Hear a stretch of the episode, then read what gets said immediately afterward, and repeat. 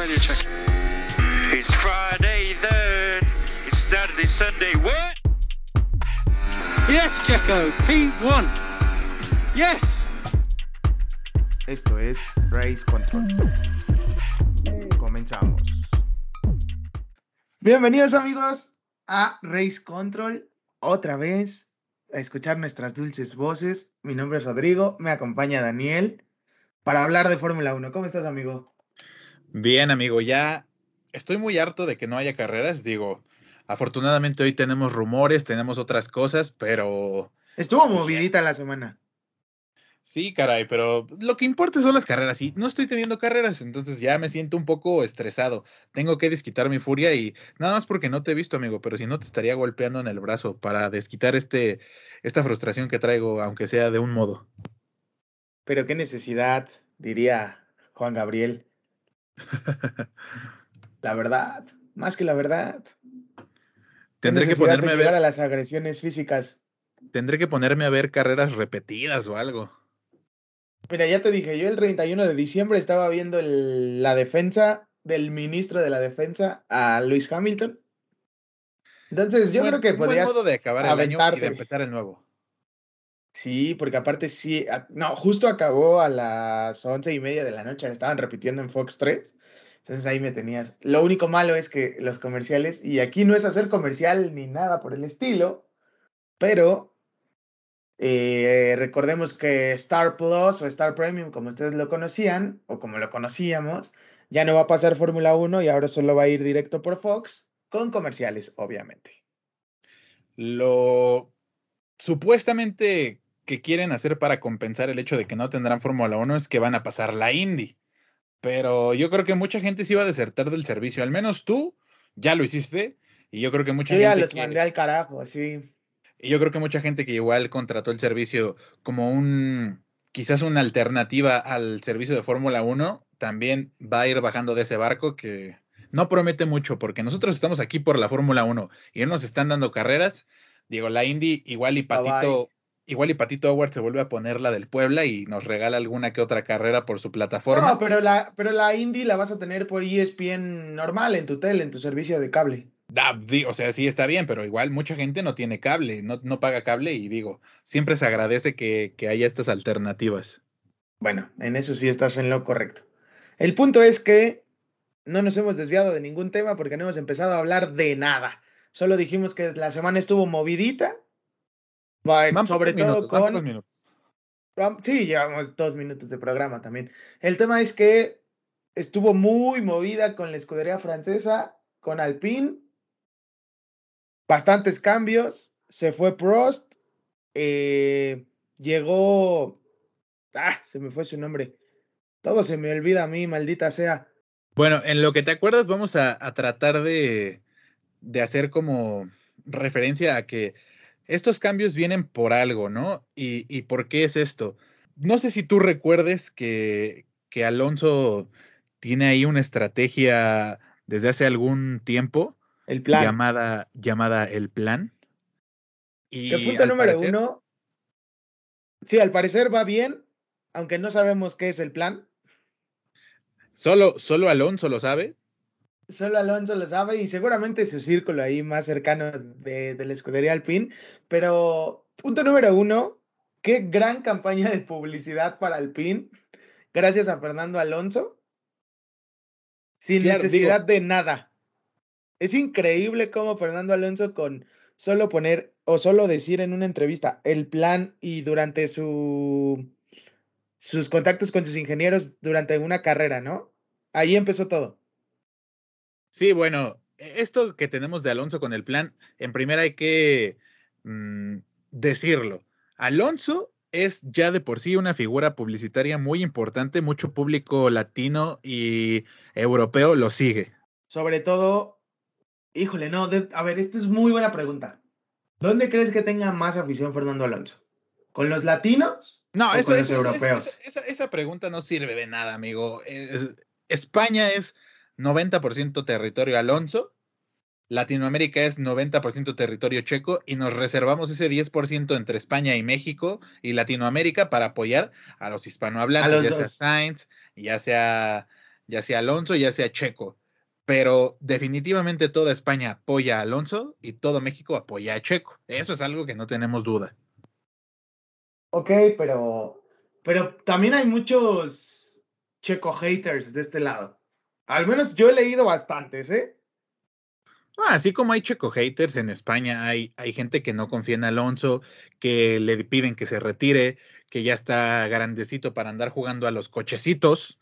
Y bueno, ya sabemos que hay gente que no tiene criterio, que, que no sabe apreciar un piloto más allá de, del auto, porque si bien recordamos, incluso a, Checo y Alonso les fue muy mal con el equipo McLaren.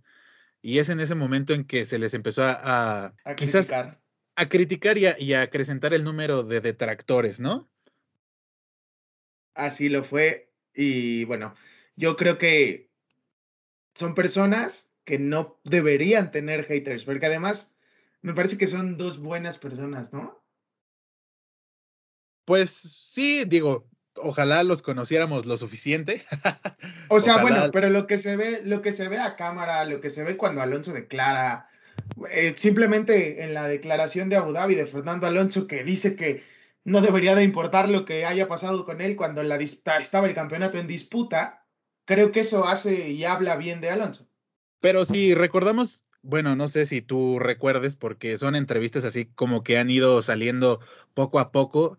Hace mucho tiempo vi una entrevista de Checo en donde decía que Alonso fue el único que le tendió la mano, que le quiso explicar cómo era el mundo de la Fórmula 1 cuando estaba Checo en la academia de Ferrari, pues obviamente Alonso en, Ferrari. Y son este tipo de detalles los que convierten a, Alonso en un buen piloto y en un piloto humano. en una gran persona, que es lo más allá, Sí, más allá de, del talento que obviamente los 20 pilotos de la parrilla lo tienen, eso no cabe ninguna duda. E igual. 18, yo creo, ¿no? Ah, bueno, yo, yo creo que talento, Mazepin tendrá más talento en un pie que yo en todo el cuerpo para conducir un auto, eso no me cabe ninguna duda. A eso me refiero. O sea, Mazepin y Stroll, yo creo que ellos dos. Eh. Pues mira, de, de Stroll, creo que sabemos que tiene sus altibajos, pero en, en, realidad es un piloto que se mantiene por debajo del promedio, ¿no? Y de, y de Mazepin, pues bueno, es su primer año, conduce un Haas, sabemos que, no es el mejor piloto y no apunta a ser campeón del mundo, pero en la F2 lo hizo relativamente promedio, ¿no? ¿No crees? Puede ser, pero podrían ocupar su lugar algún otro piloto. Bueno, estábamos con lo de Fernando Alonso, de que era una gran persona, al menos, insisto, por sus declaraciones, por lo que me acabas de decir de, de Checo y, toda esta historia, me parece que es, es una gran persona. O sea, tiene ese lado humano que, raras veces se ve en, deportistas de alto rendimiento. más, más, más en un deporte tan, tan al parecer tan, privado. Sí, tan, tan privado de, de, las noticias, del foco, ¿no? Digo, ahora con, con Checo se nos ha abierto mucho eh, al público en general la Fórmula 1, tanto en merchandising como en, como en difusión, como en eventos aquí en, en la ciudad y en el país en general pero creo que la Fórmula 1 es un, es un deporte que se mantenía muchas veces fuera del foco, por lo menos de todas las personas. Exactamente. Y me parece que es bueno que se siga abriendo más y más y más y más, sobre todo con el plan. Así es, amigo. Por lo menos para Europa y para la gente que entienda lo que Alonso quiere decir con lo del plan, será algo que va levantando un poco de hype, ¿no? Eh, yo creo que ya lo levantó y seguirá levantando, sobre todo con la llegada de Otmar Safnauer.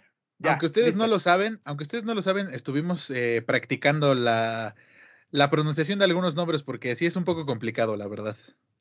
Sí, sobre todo por, por ejemplo, Sat, otra vez, Snap, ¡ah! A ver, es que en teoría yo, yo he escuchado que mucha gente lo pronuncia como Safnauer. Ahora, de ahí a que se pronuncie Safnauer, hay un mundo muy, muy, muy amplio. Yo le diré Safnauer y la gente entenderá quién es. El tema es que Safnauer es una mezcolanza entre rumano y estadounidense. Entonces, desde ahí no nos viene. pidan que seamos perfectos. Exactamente, a eso iba. El tema es que llegará a, Alpine después de haber dejado Racing Point, Force India y ahora Aston Martin. ¿Y, y en qué crees que ayude la llegada de este señor Alpine? Pues al parecer lo que tratan de hacer es mm, de construir lo que ya tenían como, como modelo e ir integrando parte por parte una nueva filosofía. Eso es lo que yo entiendo con estos movimientos que han hecho en cuanto a cabecillas del equipo. Digo, Safnauer es una persona que tiene mucho tiempo en la Fórmula 1, al parecer como 10 años más o menos, algo por el estilo. 12. creo que... Parece que tuvo 12 ah, años en, en Force India, Racing Point y etc. Bueno, ahora Aston Martin. Sí. Pues mira, Estuvo más, 12 años en, en esa más a mi favor, más a mi favor, que pues es una persona que sin duda va a aportar muchísimo a, la escudería eh, francesa y que seguro se adaptará muy bien a, a un nuevo modelo porque yo creo que con lo que pasó en Aston Martin a la llegada de Stroll, poca gente se iba a adaptar porque él ya tenía un modelo hecho en su cabeza, él ya tenía inversionistas, ya tenía gente que quería dentro de su equipo, como propios ingenieros de aerodinámicas de Mercedes, como la, llegada de, de Fettel a, Aston Martin. Estos eran movimientos que ya estaban tan planeados y y están estructurados que creo que iba a salir sobrando mucha gente, entre ellos una persona que estuvo desde el comienzo en, en Force Indian, en Racing Point y, ahora en Aston Martin. Y creo que para tanto para Alpine como para Otmar va a ser muy conveniente el, el poder llegar a un proyecto en el que los dos, el, la mezcla de, de, la experiencia con, el, con la nueva filosofía que quiere traer Alpine va a ser de mucha ventaja, con el plan exactamente. Ahora, ¿crees que la salida de Alain Prost eh, repercuta en algo? Mm, no estoy seguro, pero. Mira, según no yo. quiero hablar desde la ignorancia. Ajá, es que mira, según yo, la, la figura de Alain Prost era solo ser como esa persona que llevaba la relación entre pilotos y gente de la escudería. Y, y como que, pues realmente no hacía tanto, era asesor en algunas cosas y, y ya. Ok, ok. Pero, pero, o sea, ¿crees que ayude, mejore, valga cacahuate a Alain Prost en, en Alpine? Pues no, no, no creo que no ayude, no creo que no, no aporte nada. Me parece que era algo parecido a lo que hacía eh, Nicky Lauda o lo que hacen muchos pilotos veteranos ya en conjunto con las escuderías que militan actualmente. Yo creo que esta comunicación del piloto con un asesor que pueda ser un campeón o pueda no ser un campeón, pero siempre, siempre hace falta quizás un medio o un mediador entre la comunicación de lo que sucede en el, en el auto y lo que quieres que suceda con el ingeniero, con el... O sea, entonces sí va a afectar que Alain Prost se vaya. Seguramente, pero, pero no quiero decir que, que, vaya a afectar per se, porque seguramente se va a ir Alain Prost, pero va a llegar a alguien más. Ahorita en rumores no hay nada respecto a que vaya a llegar a alguien más. Y a mí lo que me parece. Alguien va a tener que... ejecutar esa función. Sí, claramente. A mí lo que me parece y lo que muchos medios recalcan es que quieren quitar ya toda huella de Cyril Abiteboul. Ajá. Entonces, Recordemos que fue jefe de escudería de, de Renault. De Renault mucho tiempo. Y con el cambio a Alpine, que realmente es lo mismo, solo. Sí, de nombre. Puso, sí, solo puso su, su marca de autos deportivos en el nombre de la escudería de Fórmula 1. Eh, salió a Pues sí, yo, yo, yo creo que es es parte de esta nueva estructura, ¿no? Como comentamos. Ahora sí que aplicaron un bronco y que no quede huella, que no y que no y que no quede huella. Y no va a quedar, amigo, porque una vez te deshaces de. Qué mal chiste me aventé. Lo bueno es que tú te diste cuenta, yo estaba tratando de hablar encima de ti para que no notara la gente tu chiste. Tú lo quisiste remarcar, tú quisiste quedar en ridículo. Bueno, amigo, esa es decisión de cada quien. Yo no te voy a detener. Pero como te decía, pero como te decía, yo creo que, que es importante, ¿no? El, al estar creando una estructura completamente nueva, con querer traer una nueva filosofía, pues es importante eliminar el rastro de un modelo antiguo, ¿no? No es lo que sucede con, con muchas de las cosas, con las empresas, con las marcas y, con demás personas desde Maquiavelo. Desde Maquiavelo sabemos esto de, de, no dejar rastro y, y, que la gente entienda que vas a un nuevo camino, no, no vas a repetir los errores del pasado y vas a aprender de las lecciones para tener un futuro que, según Alonso, el plan es más próspero y lo va a llevar a ser campeón de la Fórmula 1 nuevamente. Justo a eso iba. ¿Crees que con toda esta reestructuración Alpine esté un poco más arriba en, el campeonato de constructores? ¿Quede en la misma posición? Este, ¿Qué crees que pase con Fernando Alonso? ¿Crees que pueda pelear el campeonato del mundo realmente o, o solo es mercadotecnia hacia el plan? Yo considero que, que aunque los cambios generalmente son buenos, y, una estructura fresca y gente con visión más actual y más actualizada pueda ser buena, considero que siempre hay un periodo de adaptación y no sé qué tan rápido vaya a ser Alpine, Alonso y Esteban Ocon para adaptarse a este nuevo modelo, a estos nuevos integrantes, a esta nueva filosofía y poder llegar a aspirar a algo mejor de lo que hicieron este año. Yo lo veo poco probable, yo creo que va a seguir en las, en las mismas posiciones peleando la media tabla, y no, o tanto choro, el tercer lugar. Alvin no va a mejorar. Yo digo que no. Ok, es que pero tú, pero tú qué opinas? Hay, que, hay que ser más directos. No, pues es que hay que fundamentar lo que uno dice. Mira, yo digo que sí va a cambiar y va a subir eh, algunas posiciones. Probablemente está ahí en el cuarto, cuarto lugar de constructores.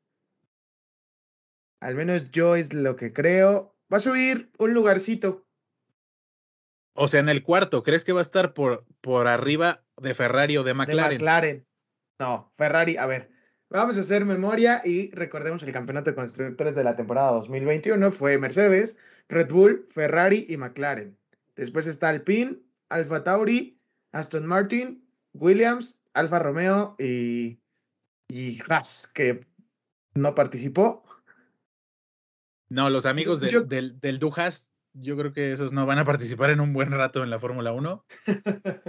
Mira, yo creo que probablemente o mantengan el mismo, la misma posición o, puedan quitarle a McLaren el cuarto lugar de constructores. Es que yo siento que este año las posiciones, las carreras en las que pudieron sacar algunos puntos fueron bien circunstanciales.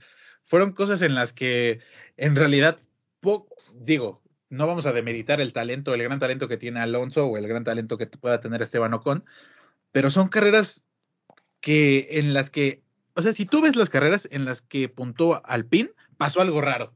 Sí, así fue toda la, así fue, así fue en la temporada, pero me parece que, o al menos yo siempre he sido de la idea de que en general en tu vida, en, en lo que quieras, los cambios son buenos.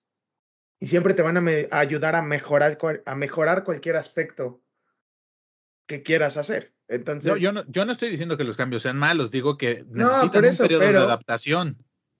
Pero no, o sea, depende, dependen muchas cosas. Yo creo que sí lo van a hacer, porque además la reestructuración viene desde que cambió el nombre. O sea, esta temporada ya fue como ese periodo de adaptación. Bueno, la temporada 2021 más bien, fue como ese periodo de adaptación y ahorita sí vinieron cambios y obviamente en este momento los notamos más porque no hay nada más que ver. Pues sí, puede ser que haciendo memoria y viendo quizás carreras y, demás, cómo fue evolucionando cada equipo, pueda ser que encontremos que para del, 2000, del 2020 al 2021 hubo una gran mejora en cuanto a, al rendimiento y, y al desempeño que tuvo Alpine o Renault eso, eso no, no, me cabe duda, pero te digo, estos son cambios estructurales más grandes que solo cambiar de, de nombre.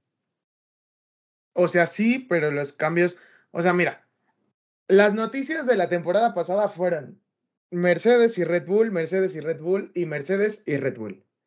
De las demás escuderías se habló poco. Bueno, de Ferrari se empezó a hablar un poco más pero ya de cara al final de la temporada. Pero bueno, ok, supongamos, pero ¿cuál es el punto en este planteamiento? Que el cambio de Alpine viene desde inicio de la temporada 2021. Y entonces ese periodo de adaptación, al menos lo que yo creo es que fue la temporada 2021. Para el 2022 sí hay cambios, pero ya traen esta manera de trabajar y entonces pusieron a las personas correctas para trabajar, que ya conocen o que están o que van de la mano con la nueva filosofía. Ok, entonces tú consideras que 2021 fue su año de adaptación. Alguna, alguna parte. O sea, sí tienen que adaptarse las nuevas personas que llegan, pero 2021 fue como ese paso que tenían que, que dar y en 2022 van a pelear. Ese es el plan, amigo. Ya hablé con Fernando Alonso. Te lo confirmó. Me lo confirmó. Bueno, ah, mira, por mí que así sea, porque viendo la si esta evolución continúa, Ferrari, Alpine y McLaren nos van a dar una buena, buena, buena pelea, por lo menos en la zona media. Híjole, yo creo que más en la zona alta, me parece que, que y este ya es otro tema que, que iremos tocando semana con semana cuando nos acerquemos más a la temporada 2022, pero me parece que Red Bull, ah, siento que no va a ser tan competitivo como lo fue en 2021. Pues no sé, digo, tú me estás diciendo. Yo creo. Pero bueno, ¿por qué, lo ¿por qué crees lo que crees, amigo? Eso lo platicamos la siguiente semana. hablando, bueno, pero hablando de Red Bull y hablando, de, Red Bull, y, puede ser como una de estas claves del por qué no va a ser igual de, de competitivo que el año pasado, es obviamente la marcha de Honda de Fórmula 1, el tema de que Red Bull va a ser su propio, su propio motor, y donde Cyril Abiteboul se dicen, hay muchos rumores que podría ser el, el director de, de esta este parte de los motores de, de, Red Bull. Yo lo veo bien poco probable, amigo, ¿eh? y te voy a decir, va a sonar un poco, un poco fan nuevo, pero yo creo que todo el mundo que disfruta de la Fórmula 1 más allá de, de solo ver las carreras, vio la bronca que se generó con, con Cyril y con, todo el mundo que vio to Survive conocen que se pelearon. Así es, amigo. Y yo, y yo de verdad nunca veo, no vería nunca a, Cyril en Red Bull, mucho menos encargándose de una parte que en teoría. ese fue la, el, el, el meollo del asunto, ese fue el meollo de la pelea, ¿no? Claro, y en teoría, digo, estas también son otras cosas que, que se comentan por ahí se dice que Red Bull está reclutando a mucha gente de Honda, de esta parte de, Honda Racing, para encargarse del mantenimiento, ya no de la evolución, porque sabemos que los motores están congelados, al menos su, su, evolución, pero sí de, de este propio motor, del mantenimiento, de la puesta a punto, de todas estas cosas. Es bueno tener a esta gente con el músculo, eh, no económico, sino intelectual que han trabajado, que desarrollaron y que han llevado a cabo todas estas cosas dentro del motor y en la adaptación al nuevo chasis. Y creo que sería muy importante que este rumor fuera verdad para la competitividad de Red Bull de cara a esta temporada nueva. Y es que desde, no es el plan de Alonso, pero el plan de Red Bull desde el principio fue traer gente de Honda, ¿no? Sí, desde el principio. De, de en puestos específicos y de hecho esta temporada se vio, se vio que hubo más, no quiero, no sé si, no se vio la participación, pero sí se vio que había más presencia siempre de Honda, tanto en Alfa Tauri como en Red Bull, había un representante, se hablaba siempre de la mano con Honda, y aunque fue su último año. El, el, livery que sacaron. Incluso el tributo, exactamente, que tenían eh, pensado para Japón, que bueno, se tuvo que usar eh, en Turquía, me parece. En Turquía, sí, fue en Turquía. Y, todo esto, yo creo que sí, sí fue alentando un poco a que la gente de Honda se, se pudiera quedar con ellos. Digo, no sé qué tan estable sea la situación laboral de la gente en, en Honda Racing, pero por lo menos este, esta congelación de motores va para, me parece, cuatro o cinco temporadas. Entonces, ¿tú no ves a Bull en, en Red Bull? No, no, no, no, no, no, no, no. Ni aunque haya estado de invitado en Abu Dhabi ni nada por el estilo. No. Invitados tienen hasta a, Spider-Man y no veo a Spider-Man en, en Red Bull tampoco. ¿Ni en un livery? Eh, bueno, en liveries ya, ya hemos visto que, se avientan unos liveries muy buenos Red Bull, pero bueno, ese es otro tema también. Y, no, o sea, volviendo a lo que estamos planteando, yo no veo a Cyril y al contrario, lo veo muy lejos de Red Bull y veo todavía más probable que la gente de Honda Racing esté siendo reclutada por Red Bull. Ok. Yo, la verdad es que creo que todo puede pasar en esta vida Sería algo muy descabellado porque además, como tú dices, la relación está rota y se terminó de romper más cuando Daniel Ricciardo se fue a, a, Renault. Entonces... Es que, es que mira, yo no, yo no sé cómo dices que cualquier cosa puede pasar. Eso es algo de una relación no rota, rotísima. Pero puede pasar. Es como si, si tu amigo, tu mejor amigo de, de la escuela, te robara 500 mil pesos y te bajara tu novia, ¿tú lo, lo contratarías para tu empresa? no, obviamente no, pero. Pues no va a pasar, amigo. No lo sabes, no lo puedes, no lo puedes saber. O ya hablaste con Marco. Yo ya, yo ya hablé con Helmut, yo ya hablé con la gente de Red Bull, incluso hablé con la gente de Honda, usé un poco de taca taca y, y hablé con ellos y me dijeron, Cyril está muy lejos de entrar al equipo de Red Bull. Está vetado.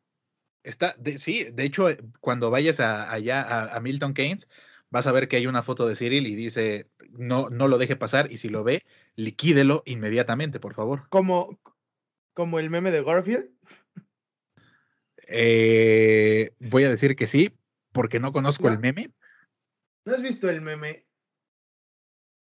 Acabo de decir que no he visto el meme. Ay, es que te lo voy a mandar por WhatsApp, amigo. Ese va a ser Cyril Abitbull llegando a las instalaciones de Red Bull. Vas a ver, te voy a mandar el meme, te vas a reír y te vas a acordar de mí. Esperemos que así sea, amigo. Ya para cerrar, porque se fue muy rápido este, este podcast, me parece. Eh, vámonos con las ¿eh? presentaciones de los... Sí, muchísimo. Vámonos con las presentaciones de los autos. Solo han confirmado cuatro. Es Mercedes el 18 de febrero, Ferrari el 17 de febrero, McLaren 11 de febrero y Aston Martin el 10 de febrero. ¿Tú cuál esperas más, amigo? Eh, la de Red Bull por ver al viejito sabroso.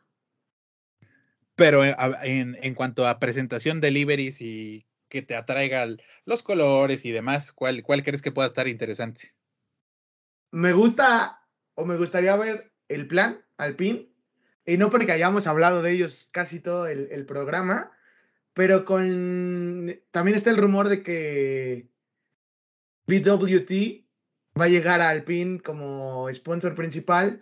Esa combinación de azul marino, negro, es que ¿qué es? Es más azul marino, ¿no?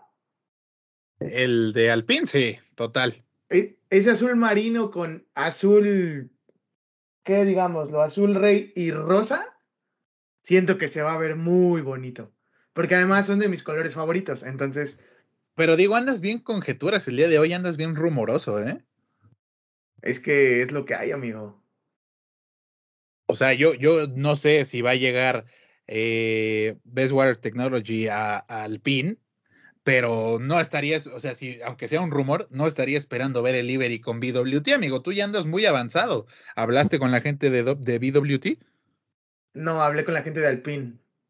Ya te dije ah, que hablé con Fernando Alonso. Es, verdad, chinga. no me pones atención, amigo. O sea, me gustaría ver a BWT en, en ese rosa en, en, el, en, el, en el carro de Alpine. Y si no, los Mercedes, ese, ese regreso de las flechas de plata también me, me llama mucho la atención. Mm, pues sí, sí puede ser interesante, amigo, puede ser. Pero bueno. Aston Martin, también el verde de Aston Martin es muy bueno.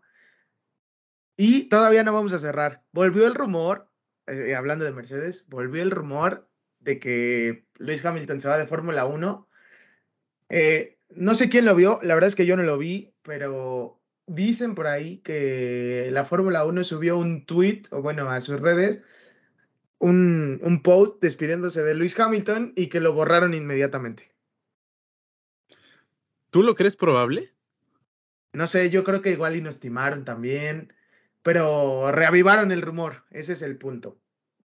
Es que si algo hemos aprendido de la gente de, de Liberty Media es que hijos de la matraca, ¿cómo saben generar hype? Yo no estoy dudando, un segundo no lo dudo, que lo hayan tuiteado o que lo hayan posteado y que lo hayan bajado nada más para hacer arder Troya.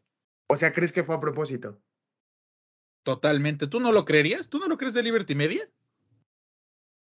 Eh, puede ser.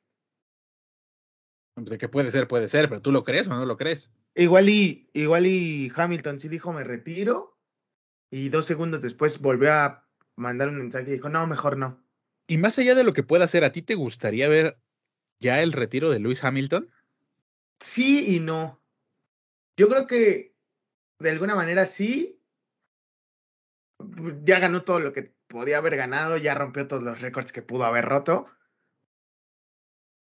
Por esa parte sí. Pues y por el de el no, amigo. está empatado.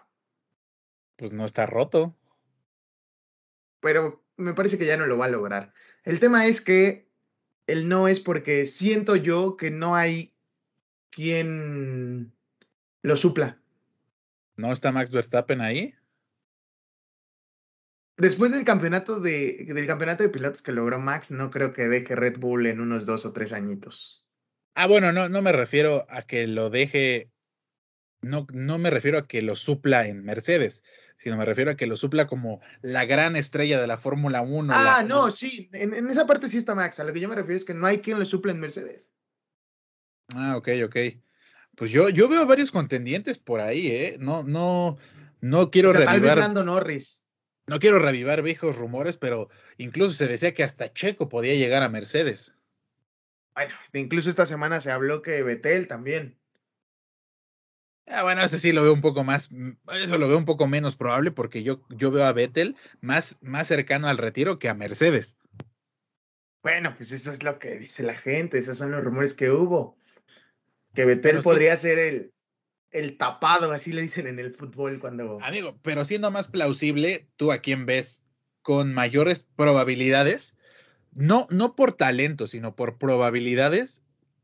¿Qué ves más plausible? ¿Quién ves más cerca de cubrir la salida de Lewis Hamilton en Mercedes?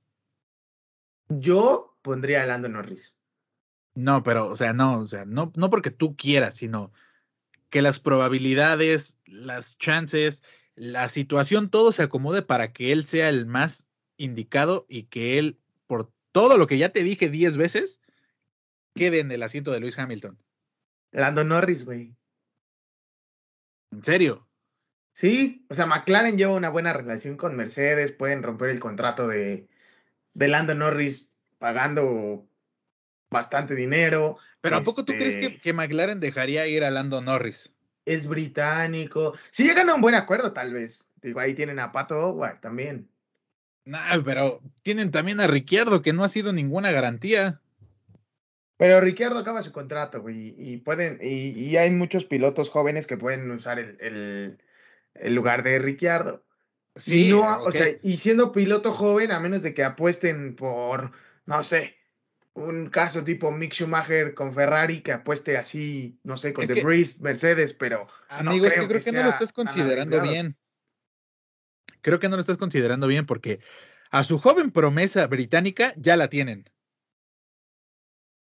A esa ya la tienen. O, o sea, sí, pero entonces, ¿a quién pondrías como segundo piloto de Mercedes? Yo creo que a un piloto con más experiencia. ¿A quién? No lo sé, yo te estoy preguntando a ti. Yo ya te contesté a quién, ahora tú contéstame pero- a quién. Yo ya te pero es que mi no- candidato es Lando viendo- Norris. No estás viendo el panorama completo, amigo, porque si se va Norris de McLaren, solo se queda Ricciardo. Y, y como Ricciardo no está haciendo ninguna garantía para nadie, ¿a quién metería McLaren? Ya te dije, ahí está Pato Howard. Pero Pato Howard no va a llegar este año, ni va a llegar el otro año. todo puede pasar en esta vida, amigo, entiéndelo. Yo creo que lo más racional para el equipo Mercedes sería optar o por una temporada de Fettel y a ver cómo les va, que esa es la que veo menos probable, o por una o dos temporadas de Checo, que también lo veo, no sé si hablamos de probabilidades con un 40%. ¿Quieres ver a Checo en Red Bull? Yo no, yo lo quiero ver en Red Bull, pero no lo quiero, pero no, no descarto que sea una. tú lo quieres ver en Mercedes, perdón. Vives con ese sueño de, de, ver a Checo en Mercedes. No, pero no descarto la probabilidad de que él sea una opción buena para el equipo. Pero esta temporada, o sea, mira, la verdad es que yo veo muy lejano el retiro de Hamilton, por lo menos esta temporada. Si así fuera, yo creo que ya lo habría anunciado. Porque además, los, la, la temporada 2022 está a la vuelta de la esquina. Dios te oiga, amigo. O sea, yo creo que ya lo habrían anunciado hace. en diciembre del año pasado. A finales de diciembre, o sea, una semana o dos semanas después de que perdió el campeonato de pilotos, lo, lo, lo, lo, hubieran anunciado. Yo creo que ya es demasiado tarde para anunciar que Hamilton se va, por lo tanto, Hamilton no se va a ir. Ok, ok. O sea, esa te la compro. Pero digo, no estamos hablando de la posibilidad ya de que, de que Hamilton se retire, sino tú consideras que Lando es el, el candidato más obvio para cubrir esta posición. Yo creo que sí. La siguiente temporada tal vez. Ok, bueno, yo, yo creo que sería Checo.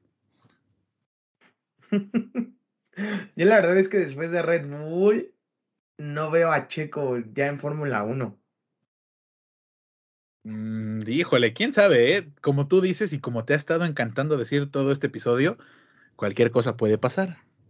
Y como cualquier cosa puede pasar, ya para ahora sí, para cerrar el, el capítulo de esta semana, con la noticia de que tendremos una piloto mujer en IndyCar.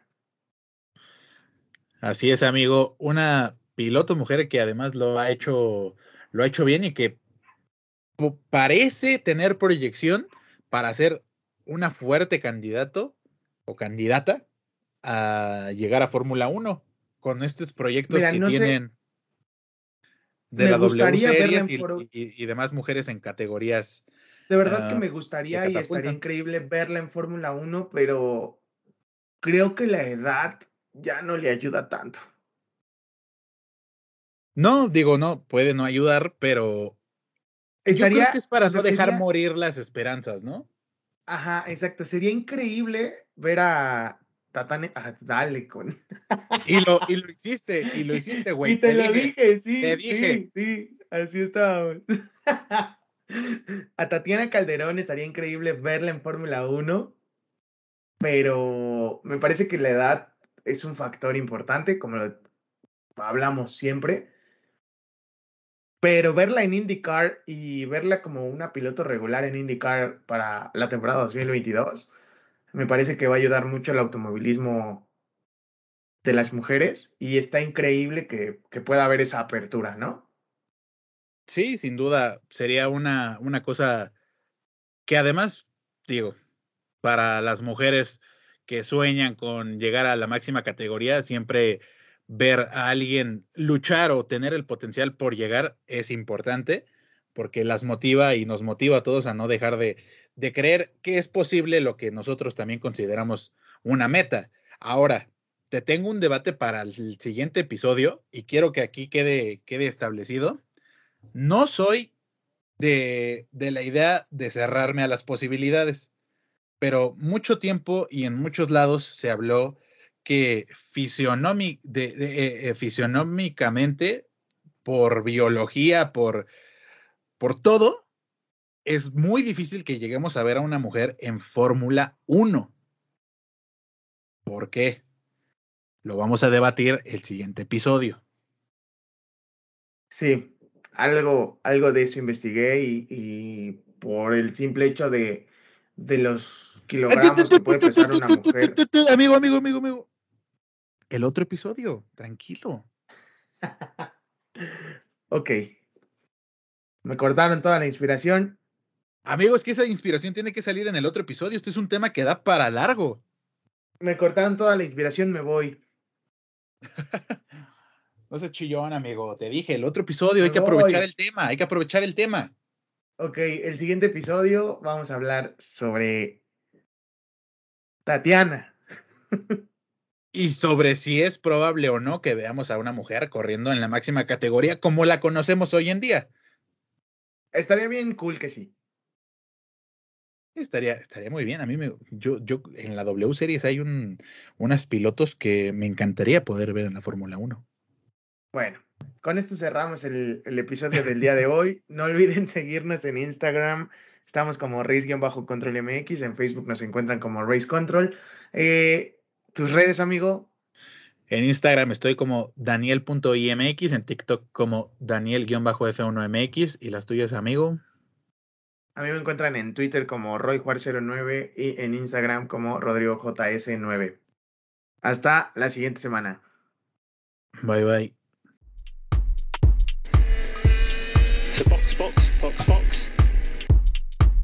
Fue Race Control.